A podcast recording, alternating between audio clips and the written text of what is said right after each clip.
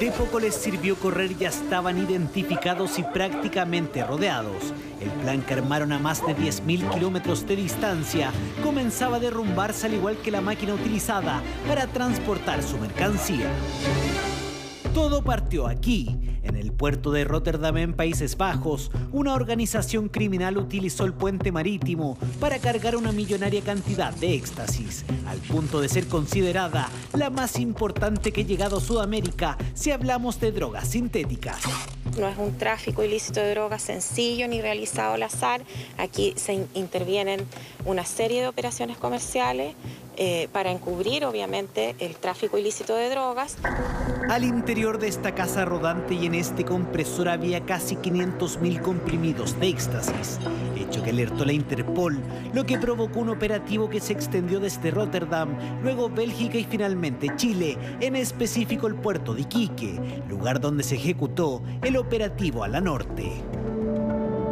Este motorhome llegó junto a otros vehículos, todos provenientes de Europa. Aduanas estableció que la organización ingresó éxtasis oculto en diversos formatos. Una operación internacional liderada por un exfuncionario de la Policía Nacional de República Dominicana.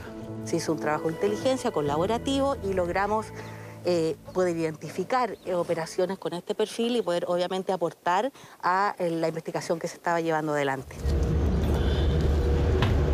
Una vez realizada la entrega, el equipo de antinarcóticos fue tras la banda, logrando detener a cinco ciudadanos dominicanos, tres de ellos con residencia en nuestro país.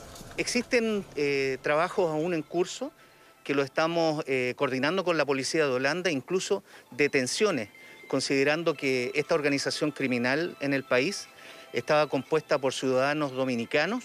En total se logró incautar 474.342 comprimidos de éxtasis, 120 kilos de forma granulada, lo que generaría más de 1.200.000 comprimidos, lo que equivale a más de 16.000 millones de pesos en drogas sintéticas.